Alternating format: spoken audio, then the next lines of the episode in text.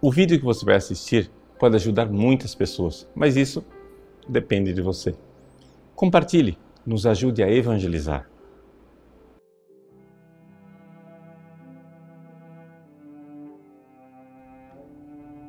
Em nome do Pai, e do Filho, e do Espírito Santo. Amém. Meus queridos irmãos, o Evangelho de hoje é muito oportuno para a nossa sociedade que é hipnotizada com os bens materiais. Né? Nós vivemos num mundo onde as pessoas realmente acham que serão felizes se tiverem os bens materiais, se tiverem dinheiro.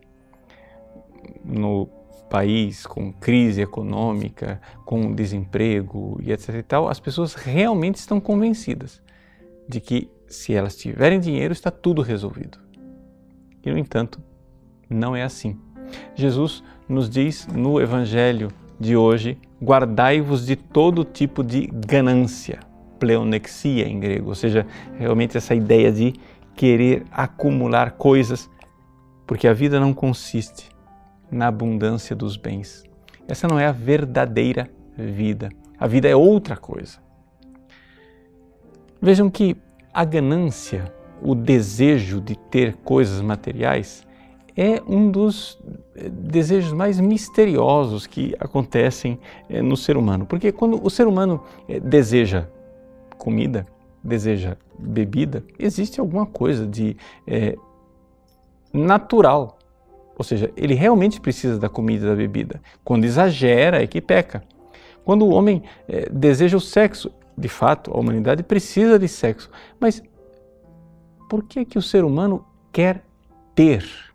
Existe algo de profundamente errado nesta ganância, nessa vontade de ter. São Máximo Confessor nos lembra que uma pessoa pode querer ter coisas por três razões. A primeira é o prazer, a segunda, a vaidade e a pior delas, a falta de fé. Quando uma pessoa quer ter por prazer, ela quer porque o dinheiro compra o prazer. Ele compra é, um colchão ortopédico confortável ou compra uma banheira jacuzzi ou pode até comprar sexo, pode comprar comida, droga. O dinheiro compra prazer de fato. Existem outras pessoas que procuram o dinheiro porque o dinheiro dá status. Né? O sujeito aparece lá com um carrão ou no avião a jato, com joias e já virou doutor, uma pessoa muito importante a quem todos reverenciam. Mas a terceira razão pela qual uma pessoa quer ter e ter cada vez mais é a pior de todas. Quando a pessoa quer pôr a sua segurança no dinheiro. Aí ele está realmente construindo a sua casa em cima da areia. E Jesus conta a parábola é, deste evangelho exatamente para desmascarar esta falta de fé. Ele diz assim: Tolo, ainda esta noite tua vida será tirada. E ele conclui dizendo com toda clareza: assim acontece com quem ajunta tesouros para si mesmo, mas não se torna rico diante de Deus. O Evangelho de hoje, portanto, quer que nós temos um passo, um passo a mais, um passo, passo da fé. Fé significa que eu preciso realmente colocar em Deus a razão de ser da minha vida. Construir a casa sobre a rocha firme. Colocar nele a confiança e não na minha conta corrente ou naquilo que o dinheiro pode comprar. Nós vivemos tragicamente num mundo que sofre desta falta de fé. Ou seja, nós não esperamos o reino dos céus. Nós não esperamos a felicidade que Deus nos prometeu no céu. Queremos a felicidade aqui e agora. E queremos uma felicidade comprável. Veja, até quando vamos viver nessa ilusão?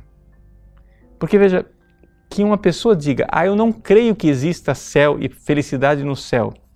Tudo bem, a gente até entende por falta de fé. Mas que uma pessoa espere realmente a felicidade aqui na Terra é a coisa mais absurda.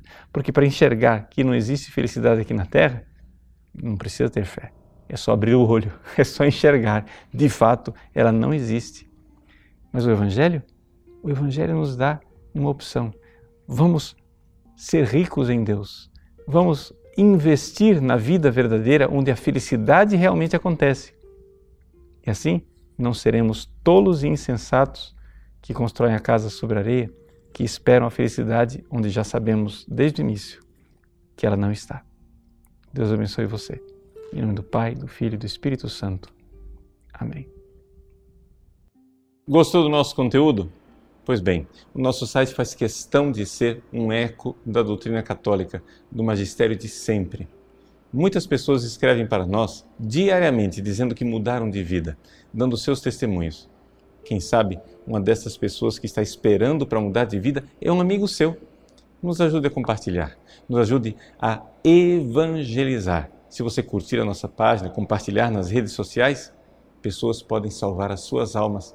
Deus usa instrumentos tão simples para transformar os corações. Que Deus abençoe você.